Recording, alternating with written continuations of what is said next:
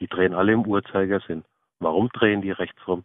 Ja, das ist mir tatsächlich auch noch nie aufgefallen, dass die sich immer in dieselbe Richtung drehen. Ist das so oder ist das vielleicht auch eine falsche Beobachtung? Nee, nee, ist es, ist es wirklich so. Und da gibt's auch, also wenn man im Internet guckt, gibt's da alle möglichen Spekulationen, es gibt Vermutungen, hängt vielleicht damit zu tun, dass der Wind bei uns immer von Westen weht oder andere, die behaupten dann steif und fest, die Drehrichtung, ähm, das kommt von der sogenannten Corioliskraft, das ist die gleiche Kraft, die auch dafür sorgt, dass die Hochdruckgebiete auf der Nordhalbkugel rechts rumdrehen und so wird eben vermutet, dass auch die Windräder genau aus dem gleichen Grund sich rechts rumdrehen. Und auf der Südhalbkugel wäre es dann andersrum. Ja, genau, das wird auf diesen Seiten dann behauptet, aber die Leute, die das schreiben, haben offenbar noch nie das nachgeprüft. Also Tatsache ist, alle modernen Windräder, egal ob auf der Nord- oder Südhalbkugel, drehen sich im Uhrzeigersinn.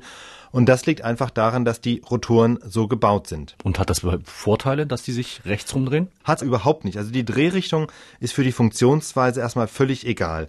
Woher der Wind weht, spielt keine Rolle. Der Punkt ist einfach, die Drehung hat Tradition. Früher als es Windmühlen und noch keine Windräder, also Windkraftanlagen gab, da waren die Traditionen sehr unterschiedlich. Es gab Länder wie Dänemark und Holland, wo sich die meisten Windmühlen links herum gedreht haben. Bei uns in Deutschland wenn es überhaupt dort Windmühlen gab, im Norden vor allem, dann haben die sich rechts herum gedreht. Und bei den modernen Windkraftanlagen war es anfangs auch so. Also die dänischen Windradhersteller haben erstmal Windräder produziert, die links rumdrehen.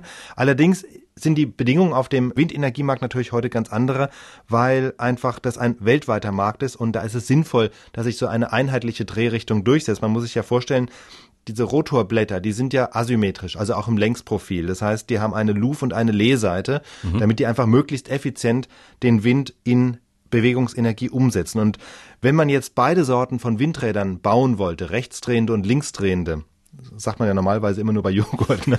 Äh, rechtsdrehende und linksdrehende Windräder, dann bräuchte man auch entsprechend spiegelverkehrte Rotorblätter. Und kann man natürlich machen, ist aber viel aufwendiger, wenn man beide Sorten herstellt, als wenn man nur eine Sorte herstellt. Insofern sind das zum einen Kostengründe und vielleicht kommt ja auch noch hinzu, Windparks stoßen ja in der Bevölkerung bekanntermaßen auch nicht nur auf uneingeschränkte Akzeptanz. Also wir haben, erinnern uns an einen ehemaligen Ministerpräsidenten in Baden-Württemberg, der von der Verspargelung der Landschaft gesprochen hat. Erinnere mich, ja. Ja, und also wenn man sich jetzt einen Windpark vorstellt, wo dann auch noch die Windräder mal rechts, mal links rumdrehen, das wirkt halt noch mal unruhiger, als es ohnehin schon wirkt. Und vielleicht ist auch das ein Grund. Aber der Hauptgrund sind sicherlich diese Kostengründe, die ich gerade genannt habe. Okay, das heißt also, diese einheitliche Drehrichtung, die macht einen Sinn, die hat einen Sinn. Aber dass sich da jetzt die Uhrzeigerrichtung, also rechtsrum durchgesetzt hat, das ist einfach Zufall, oder? Das ist im Grunde Zufall. Es gibt eine Geschichte, ich weiß nicht, ob die stimmt, das ist eine Geschichte, die man sich in der dänischen Windindustrie erzählt.